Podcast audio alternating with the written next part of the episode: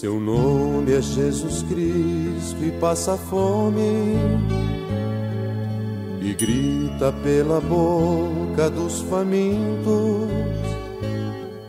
E a gente, quando vê, passa adiante. Às vezes, para chegar depressa à igreja, seu nome é Jesus Cristo e está sem casa e dorme pelas beiras das calçadas. E a gente, quando vê, aperta o passo e diz que ele dormiu embriagado.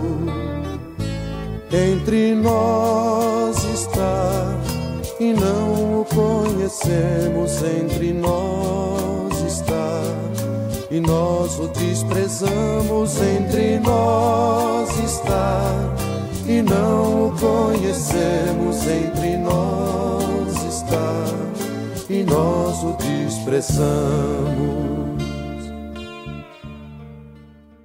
Mensagem do Padre com Monsenhor Luiz Antônio. Querido povo de Deus, irmãos e irmãs na fé, com a esperança renovada, fraternidade, diálogo a todos, um abençoado dia com a graça de Deus. Dia 8 de fevereiro, quinta-feira, quinta semana do tempo comum. O reino de Salomão, glorioso e admirado ao longo de muitos anos, caiu em declínio. Por quê? O Senhor irritou-se contra Salomão porque o seu coração tinha se desviado do Senhor. Somos convidados a perseverar na prática da verdadeira fé em Deus, daquilo que realmente lhe agrada. A primeira leitura é 1 Reis, capítulo 11, versículos de 4 a 13. O pecado, o texto mostra que o pecado de Salomão foi a idolatria provocada por suas mulheres. Isso não quer dizer que a mulher seja fonte de infidelidade a Deus. Devemos lembrar que os casamentos de reis, em geral, com filhas de outros monarcas, implicava em verdadeiras alianças econômicas, políticas, ideológicas e religiosas. Tais casamentos, portanto, significavam desvio dos ideais de um povo. Deixava-se de lado a ideologia igualitária da religião já vista para se seguir a ideologia da desigualdade sustentada pela religião de outras nações. Já se começa a perceber a decadência do grande império. O salmo é o Salmo 105 ou 106, recordação da história em forma de súplica coletiva, usada talvez numa celebração penitencial. A história é considerada de forma pessimista, porque se leva em conta a infidelidade do povo, relembrada em sete pecados capitais. O refrão é: Lembrai-vos, ó Senhor, de mim lembrai-vos, segundo o mandamento que demonstrais ao vosso povo. O Evangelho é Marcos capítulo 7, versículos de 24 a 30.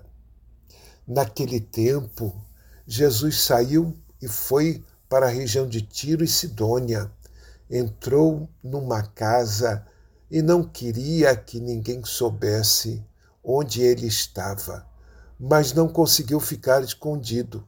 Uma mulher que tinha uma filha com um espírito impuro, ouviu falar de Jesus. Foi até ele e caiu aos seus pés. A mulher era pagã, nascida na Finícia da Síria. Ela suplicou a Jesus que expulsasse de sua filha o demônio. Jesus disse: Deixa primeiro que os filhos fiquem saciados, porque não está certo tirar o pão dos filhos e jogá-lo aos cachorrinhos. A mulher respondeu: É verdade, Senhor, mas também os cachorrinhos debaixo da mesa comem, comem as migalhas que as crianças deixam cair. Então Jesus disse: Por causa do que acabaste de dizer, podes voltar para casa. O demônio já saiu de tua filha. Ela voltou para casa e encontrou sua filha deitada na cama, pois o demônio já havia saído dela. Palavra da salvação. Jesus encontra-se fora de seu costumeiro campo de missão. Mesmo assim, não conseguiu ficar despercebido. Uma senhora estrangeira o descobre e, com um gesto de respeito, lhe pede a cura de sua filha possuída por um espírito impuro. Talvez para testar a fé dessa mulher, Jesus dificulta o atendimento. Mas diante da insistência dela, cede aos seus rogos, aos seus pedidos. Garante-lhe que, por sua fé extraordinária, sua filha já está curada. Jesus não é um mágico que passa o tempo fazendo prodígios para impressionar o povo. Jesus não é um milagreiro o milagre se dá quando a pessoa que o solicita se dispõe a acreditar em Jesus e seguir seus passos. Às vezes, a pessoa não vai além do benefício recebido. Seu coração ainda não está preparado para trilhar os caminhos do Senhor. Rezemos Rezemos por todos os que sofrem.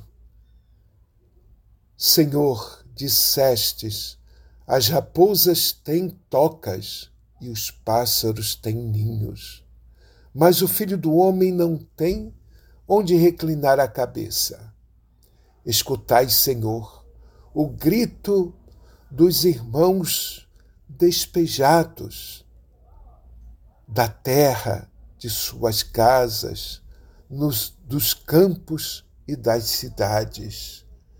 Isso vos pedimos por nosso Senhor Jesus Cristo, que vive e reina na unidade do Espírito Santo. Amém. Paz e bem, um dia abençoado para todos. É Jesus Cristo e analfabeto e vive mendigando um subemprego. E a gente, quando vê, diz é uma toa. Melhor que trabalhasse e não pedisse. Seu nome é Jesus Cristo, está banido das rodas sociais e das igrejas porque dele fizeram um rei potente, enquanto que ele vive como um pobre. Entre nós está e não o conhecemos, entre nós está e nós o desprezamos, entre nós está e não o conhecemos, entre nós está e nós o desprezamos. Seu nome é Jesus Cristo e é difamado e vive nos imundos meretrícios mas muitos o expulsam da cidade com medo de estender a mão a Ele. Seu nome é Jesus Cristo e é todo homem vive neste mundo ou quer viver, pois para ele não existem mais fronteiras. Só quer fazer de nós todos irmãos.